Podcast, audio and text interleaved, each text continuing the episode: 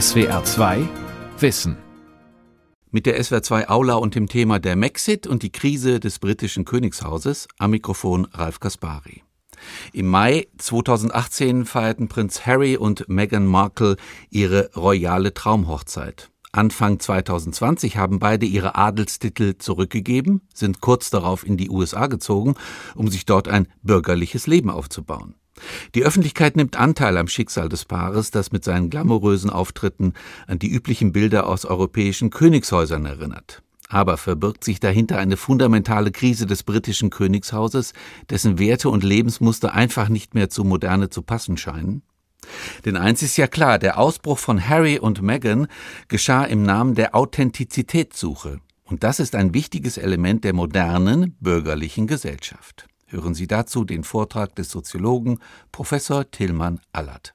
Die europäische Monarchie, und wir greifen für das folgende exemplarisch eine Konstellation des englischen Falls auf, hat gemessen an der Bedeutung des Königtums in vormodernen Zeiten einen Funktionsverlust erlitten, in England seit 1688 der sogenannten Glorious Revolution, die zum ersten Mal die uneingeschränkte Macht des Königs parlamentarisch begrenzt hatte.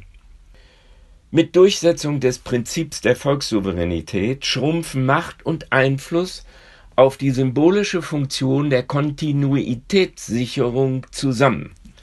Im Binnenraum des monarchischen Alltags, also innerhalb der vier Wände des Hauses, als dessen Mitglieder sich die weit verzweigte bei genauer Betrachtung europaweit verzweigte Verwandtschaft versteht, stehen die Angehörigen vor der Herausforderung, die Traditionsverpflichtung mit der Innovationsverpflichtung in Einklang zu bringen.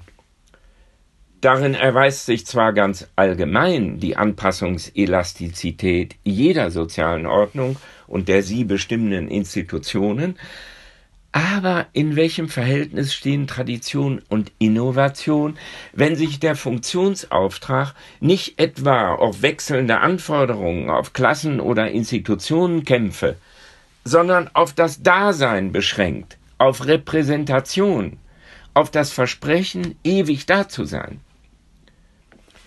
Die Personen, die im Generationenwechsel der Institution ein besonderes Gesicht verleihen und für das Kollektivgedächtnis erinnerungsfähig halten, können weder im Insistieren auf dem immer schon geltenden Kontinuitätsversprechen in eine Starre verfallen, noch den modischen Strömungen des Zeitgeistes nacheifern und in eine geschichtslos sterile Modernität sich stürzen. Aber wie gelingt das, wenn nicht etwa politische Macht und der Kampf der Interessen das Geschehen diktieren für den Verlauf der Geschichte bestimmt sind, sondern wenn der Auftrag und damit der Lebenssinn der Königshäuser auf das zusammenschrumpft, was man nennen könnte Dasein als Beruf, Repräsentieren als Beruf, Meinungsverzicht und mit Blick auf unser Thema Sohn als Beruf oder Thronfolger als Beruf. Wir wollen zunächst etwas Begriffliches voranstellen und das machen wir mit den schon erwähnten Altmeistern der Soziologie. Um nachvollziehen zu können, wie unabdingbare Gestaltungsprinzipien der Monarchie mit der Kommunikationslogik von Liebes- und Familienbeziehungen kollidieren, sei zunächst das für diese Räume jeweils spezifische bestimmt gelten nicht nur in der Lebensführung der Protagonisten unseres Essays, sondern gelten bei allen Personen, die über Deszendenz, Blutsverwandtschaft oder Allianz, Verehelichung, in den Genuss einer atemberaubend luxuriös ausgestatteten Privilegienstruktur geraten sind, zu deren Kehrseite die Verpflichtung zu kontinuierlicher Statusdemonstration gehört, dem Dienst am Königshaus der Hingabe an Aktivitäten exemplarischer Wohltätigkeit zum Wohle der Königin. Wie Prinzessin Anne, die einzige Tochter von Königin Elisabeth, 18 Monate jünger als Prinz Charles, die im Übrigen jüngst ihren 70. Geburtstag feierte, so lakonisch wie treffend formulierte, It's all about serving. Man macht seinen Dienst und in diesem Dienst heißt es weitermachen, immer weitermachen. schauen wir in einem ersten Kapitel auf das Königtum, nicht die verfassungsrechtliche Seite, die ebenso interessant ist, sondern schauen wir auf den Binnenraum der Monarchie. Manche sprechen von der Firma. Hier geht es seit der Durchsetzung des Prinzips der Volkssouveränität tagtäglich um nichts anderes als um Kontinuitätsversprechen und um Präsenz. Dazu denken müssen wir den Resonanzraum für all das, was im Alltag der Monarchie geschieht. Die Öffentlichkeit in der Vielfalt der Medien sorgt ununterbrochen für Erwähnung. Es mag manche überraschen, das ist ein Knochenjob. Mögen noch so viele Paläste und Landsitze, Kensington Palace, Schloss Balmoral oder mögen noch so viel Sommerhüte für Empfänge zur Auswahl stehen. Wir werden noch hören, Präsenz, Anwesenheit zeigen, also nicht etwa fachliche Kompetenz, sondern Selbstdarstellung im Dienst einer exemplarischen Sittlichkeit, für die das Königshaus als Ganzes eintritt, wird intern wie ein beruflicher Auftrag interpretiert, der strategisch für die Reputationssicherung des Hauses eingesetzt wird. Jeder hat gleichsam ein eigenes Königshaus um sich, ein wohltätigkeitsorientiertes Team, Elefantenschutz, Kinderkrankenhaus, AIDS-Hilfe oder was auch immer, dabei untereinander in Qualität und Quantität verglichen. Prinz Charles etwa, erster in der Thronfolge, Vater von William und Harry, gilt als einer der fleißigsten Royals überhaupt, mit Land auf, Land ab, über 500 Einsätzen im Jahr. Und was ist die Job Definition? Hände schütteln und Orden verleihen und Tag für Tag, Jahr für Jahr Landsleuten, die sich in Vereinen oder auch ehrenamtlich verdient gemacht haben, heute würde man sagen, als systemrelevant erwiesen haben, diesen Landsleuten pausenlos zurufen, you have done a wonderful job. Wir kommen auf das Tätigkeitsprofil des Adels, auf das, was man macht, wenn man einfach nur da ist, sogleich zu sprechen. Der Adel, schreibt der Soziologe Georg Simmel vor mehr als 100 Jahren, genießt das Vorrecht, vieles nicht tun zu dürfen. Er arbeitet nicht, er beschäftigt sich. Einige werden sich an das unselige Schicksal des einzigen Verteidigungsministers Freiheit zu Guttenberg erinnern, der mal eben auf die Statusvorteile des Adels noch die des bürgerlichen Berufs draufsetzen wollte bei diesem Vorhaben allerdings in seinem Herkunftshabitus, den man bekanntlich nicht einfach ablegen kann wie ein Jackett, gleichsam hängen blieb. Der Mann hatte nicht promoviert, er hatte sich mit einer Promotion beschäftigt. Zurück zum Königshaus. Das Dasein, Präsenz und gelingende Präsenz zeigen, ist nur die eine Seite. Die andere Seite ist die schon angesprochene ambivalente Kooperation mit den Medien. Über das Händeschütteln muss auch berichtet werden. Drei Merkmale des Königshauses gilt es herauszustellen und das deshalb, weil die moderne Monarchie umgeben ist von kontrastierenden Gestaltungsprinzipien des sozialen Lebens. Zu dem wichtigsten, wir haben es schon erwähnt, zählt der Erwerb von Anerkennung über erbrachte Leistung in einem Beruf. Demgegenüber handelt es sich bei dem, was den Angehörigen des Königshauses auferlegt ist, um ein Beschäftigtsein, mehr nicht. Keine Qualifikation oder gar Kompetenz, keine Fachspezialisiertheit, sondern die Lebensführung beschränkt sich darauf, beständig darzustellen, dass man über die klassischen Tugenden des aristokratischen Lebens verfügt. Treue und Kampfbereitschaft im Dienst des Königs, so klang es in früheren Zeiten, übersetzt in die moderne Zeit, aber genau genommen noch auf die alten Tugenden verweisend, wäre die Qualifikation als Kunst schlagfertig zu sein, also geistige und körperliche Wendigkeit zu zeigen, zu bezeichnen. Die eingangs schon erwähnte Prinzessin Anne, Schwester von Charles, in der Thronfolge weit abgeschlagen auf die hinteren Plätze verwiesen, gilt im Übrigen als eine Virtuosin schlagfertiger Selbstdarstellung. Sportlichkeit und Konversationsfähigkeit wird kultiviert, in Schulungen anerzogen und kommunikativ ständig unter Beweis gestellt. Das alles nicht über Leistungsorientierung erworben, also nicht achieved, wie die Soziologie es nennt, sondern ascribed, zugeschrieben, auf der Grundlage einer immer schon vorgegebenen Zugehörigkeit. Und, darauf wollen wir im Folgenden nur am Rande eingehen, aber erwähnt werden muss es doch, vom englischen Steuerzahler üppig, gelegentlich murrend, finanziert. Also auf der Grundlage einer Art bedingungslosen Grundvermögens, wenn Sie mir die etwas respektlose Anspielung auf eine laufende Debatte verzeihen. Institutionalisiertes, veralltäglichtes Charisma, so hatten wir das Königshaus umschrieben. Seine Funktion beschränkt sich auf Repräsentation und mehr noch auf ein Kontinuitätsversprechen. Fragt man weiter, wie angesichts der Endlichkeit des Lebens Kontinuität gewährleistet werden kann, rückt die Genealogie nach vorn. Eine blutsverwandtschaftlich gedachte Kontinuität, den Glauben also, dass das Charisma qua verwandtschaftlicher Zugehörigkeit zum Haus weitergegeben wird. Hieraus leitet sich das zweite Strukturmerkmal des Königshauses ab, die hierarchische Anordnung der Familienmitglieder. Man kann auch sagen, die Asymmetrie im Verhältnis zueinander. Mit einer Präferenz für das Charisma des Blutes, veranschaulicht im erstgeborenen Kind bzw. einer im Kern durch die männlichen Nachfolger vorgegebenen Reihenfolge. Diese jahrhundertealte Regel wurde im Übrigen durch einen Parlamentsentscheid im Jahre 2011 erst geändert. Die sozialen Beziehungen untereinander sind somit überdeterminiert, zum einen über den institutionellen Auftrag, das Königshaus als Träger einer exemplarischen Sittlichkeit und Güte zu präsentieren, zum anderen über die eingebaute und unkorrigierbare Asymmetrie in der Position möglicher Nachfolger.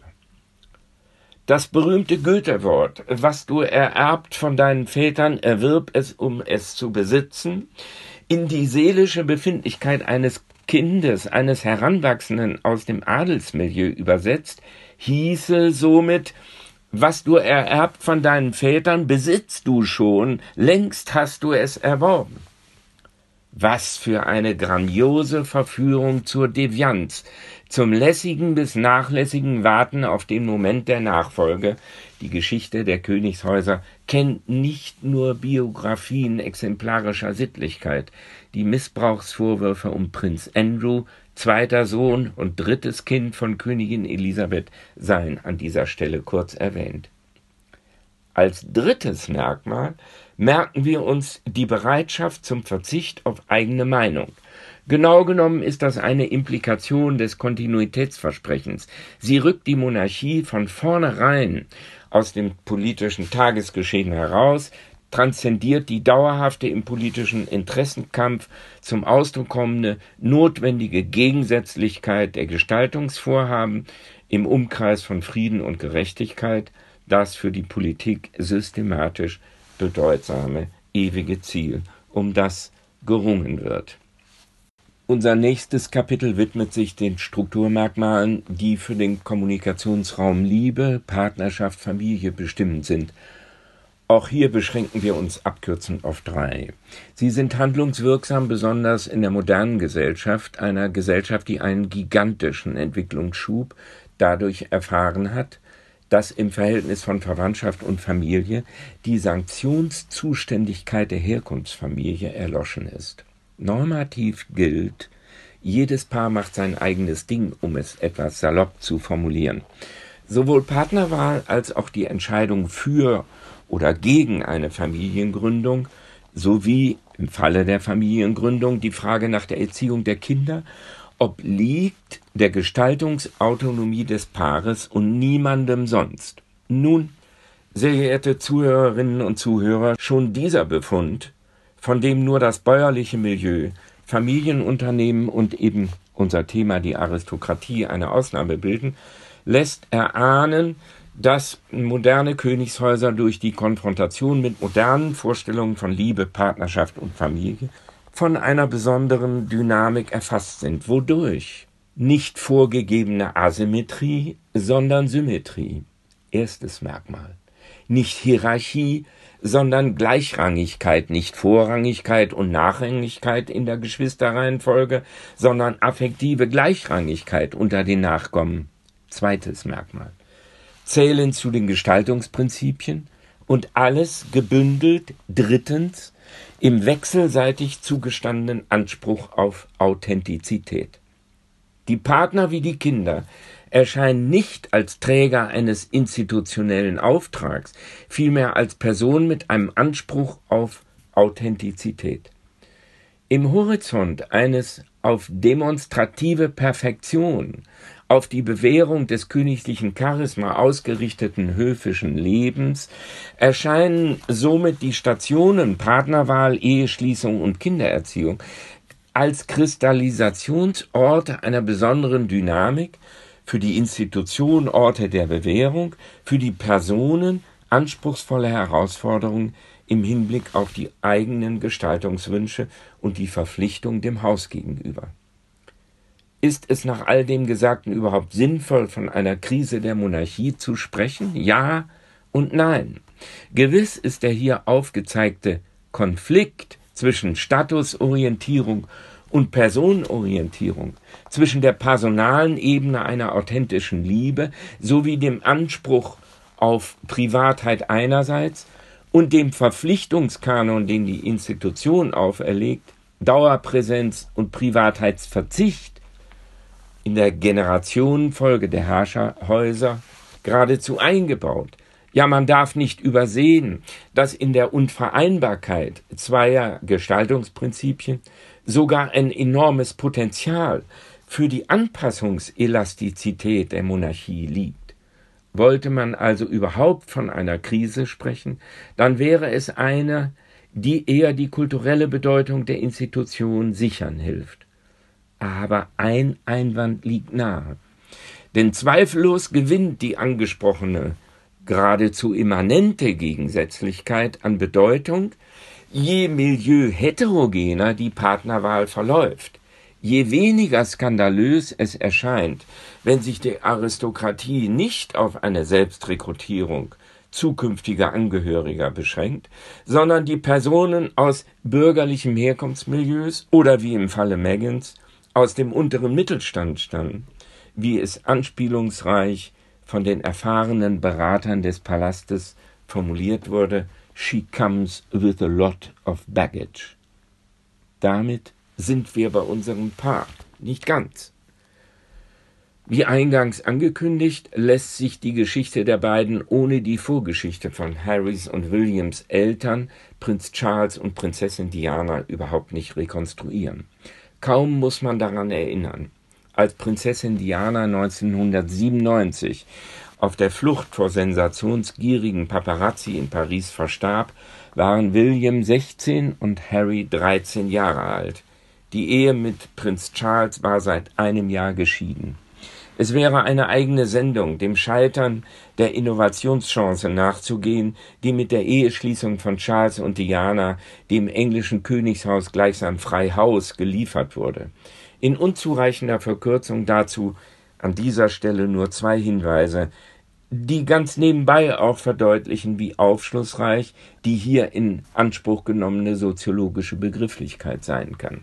Charles der vorgesehene Thronfolger, dessen Leben verstreicht ohne die Chance einer Bewährung im Amt, beschränkt sich auf die Konformität gegenüber der Institution, folgt in der affektiven Wahrnehmung seiner Partnerwahl, also Diana, dem Mätressenmodell aus den Zeiten vormoderner königlicher Partnerbeziehung.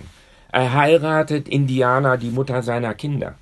Am Tag der Eheschließung telefoniert er ausgiebig mit seiner Freundin aus den Jugendtagen, Camilla Parker Bowles, der Frau, die er nach dem Tod von Diana heiraten wird. Auf die Frage, ob er verliebt sei, erfolgt die berühmte Antwort Whatever love means, I leave it to your interpretation.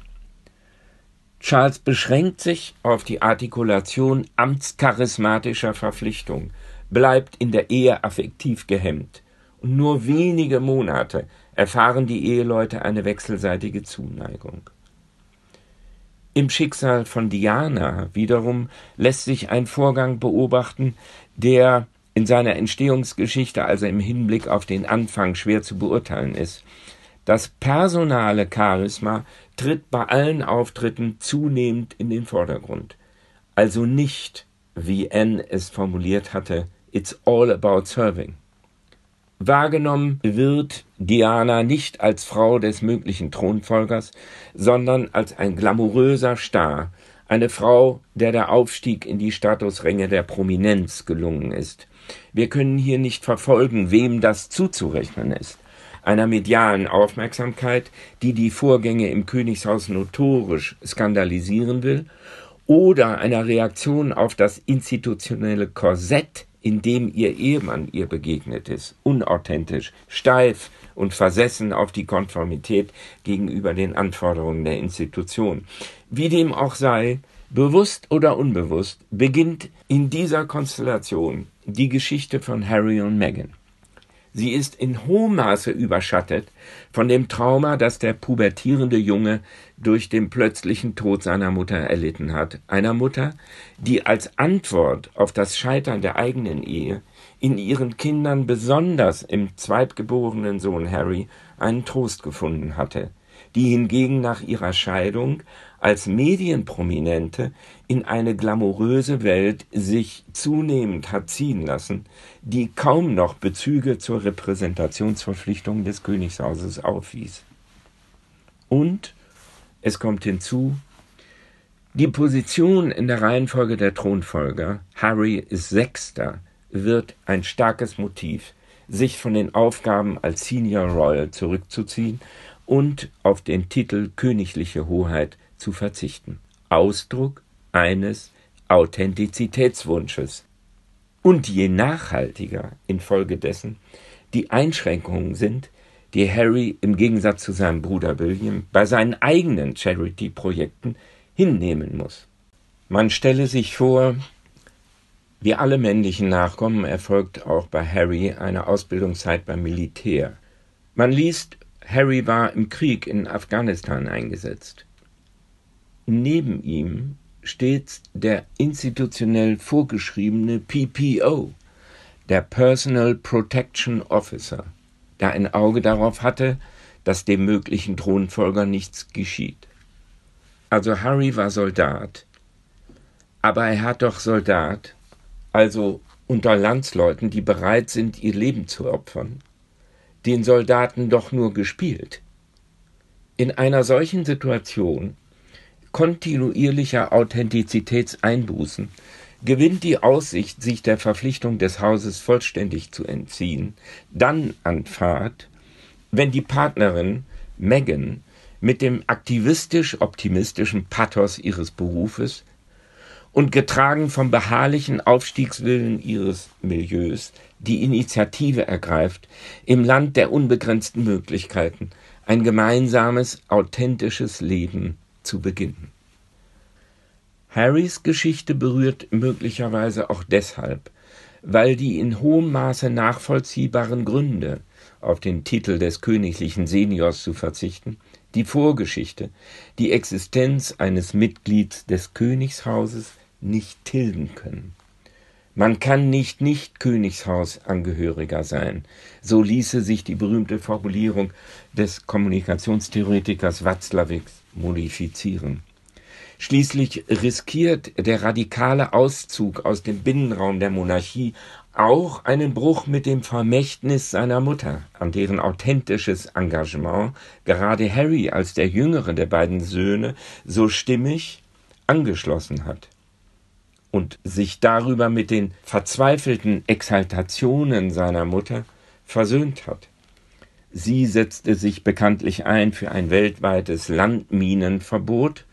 Invictus Games heißen die Spiele, sportliche Wettkämpfe für sportversehrte Soldaten, die Prinz Harry 2014 ins Leben gerufen hatte, die ähnlich wie die Paralympics Menschen mit Körpertraumata zusammenführt, die über den Sport von den dunkelsten Orten ins Leben zurückgeführt werden sollen nicht mehr Invictus Games, sondern Black Lives Matters.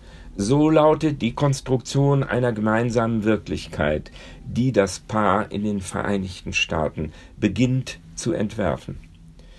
Es gehört zu hier angesprochenen Logik, dass wir nun auch sagen können, ihre Geschichte ist nicht zu Ende. Wir werden mehr erfahren. Kommen wir zum Schluss unserer Betrachtung noch einmal auf das Wartezimmer beim Zahnarzt. Wer sind wir, die Beobachter? Wieso kommt es überhaupt zu einer geradezu kontinuierlichen Aufmerksamkeit auf die Prominenz, also auf Personenkreise, die dem Alltagsmenschen ausschließlich dadurch bekannt sind, dass sie erwähnt werden? Der Mikrokosmos des Königshauses mit seinem glamourösen Außen mit den Postkartenarrangements auf dem Balkon des Buckingham Palace übernimmt eine wichtige Funktion, eine latente und gerade darin wirksame. Dazu sei eine weitere Einsicht der Soziologie, eigentlich der Anthropologie erinnert, trivial wie das Königshaus, aber bedeutsam und folgenreich. Die Selbstdefinition des Menschen ist ohne Bezugnahme auf andere nicht denkbar. Im Lichte der anderen sehen wir uns selbst. Bevor das Kind die personalpronominale Wendung ich gebraucht, spricht es bekanntlich aus der Perspektive der Menschen, die es umgeben. Menschen vollziehen mit anderen Worten ihr Leben im Spiegel des Gegenüber. Der Königshof, nicht zwingend nur der Königshof, aber eben auch der Königshof, ist Referenzrahmen für die Reflexion auf die Trivialität des eigenen Lebens, auf die alltägliche Plackerei, auf die Höhen und Tiefen des eigenen Lebens. Referenz in zweierlei Hinsicht. Er eröffnet die Möglichkeit, Wünsche und Hoffnungen in die demonstrierte Lebensperfektion zu projizieren. Harmlos natürlich und en passant, mein Gott, hast du das Kleid von Megan gesehen? Dieser Schnitt, dieses Blau, ist das von der Beckham oder ist das von Mary McCartney entworfen?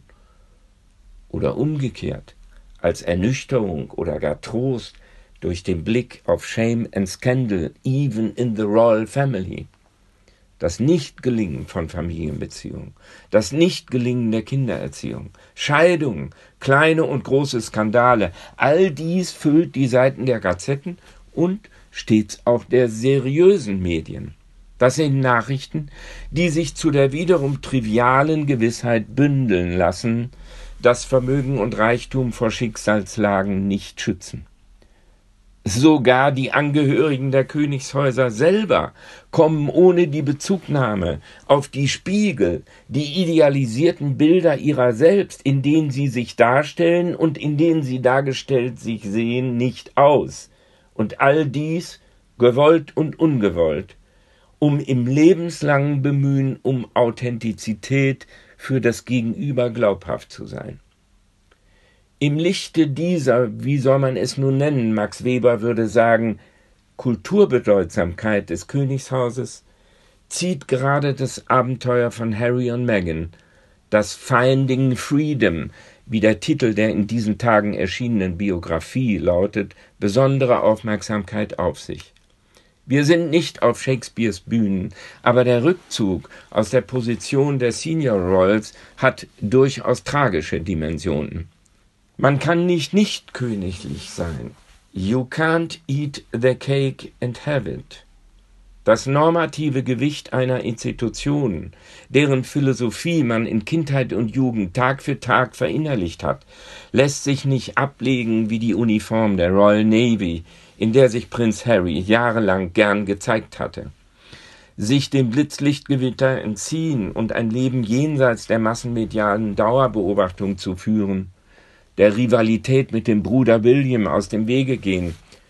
Das Vorhaben einer Existenzgründung in den USA erinnert so an das Motiv juveniler Aussteiger, die sich ans Ende der Welt begeben, Australien etwa, um sich den Zumutungen der Erwachsenenwelt zu entziehen. Ob es gelingt, sich dem Diktat der Institution zu entziehen, dazu kann die Soziologie Fragezeichen setzen. Aber jenseits dessen wünschen wir dem Paar und Archie einen guten Start. Das war die SWR2 Aula heute mit dem Thema der Maxit und die Krise des britischen Königshauses.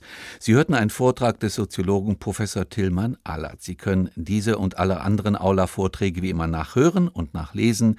Infos dazu finden Sie auf der Homepage www.swr2.de-wissen. Die Welt verstehen. Jeden Tag. SWR2 Wissen. Manuskripte und weiterführende Informationen zu unserem Podcast und den einzelnen Folgen gibt es unter swr2wissen.de.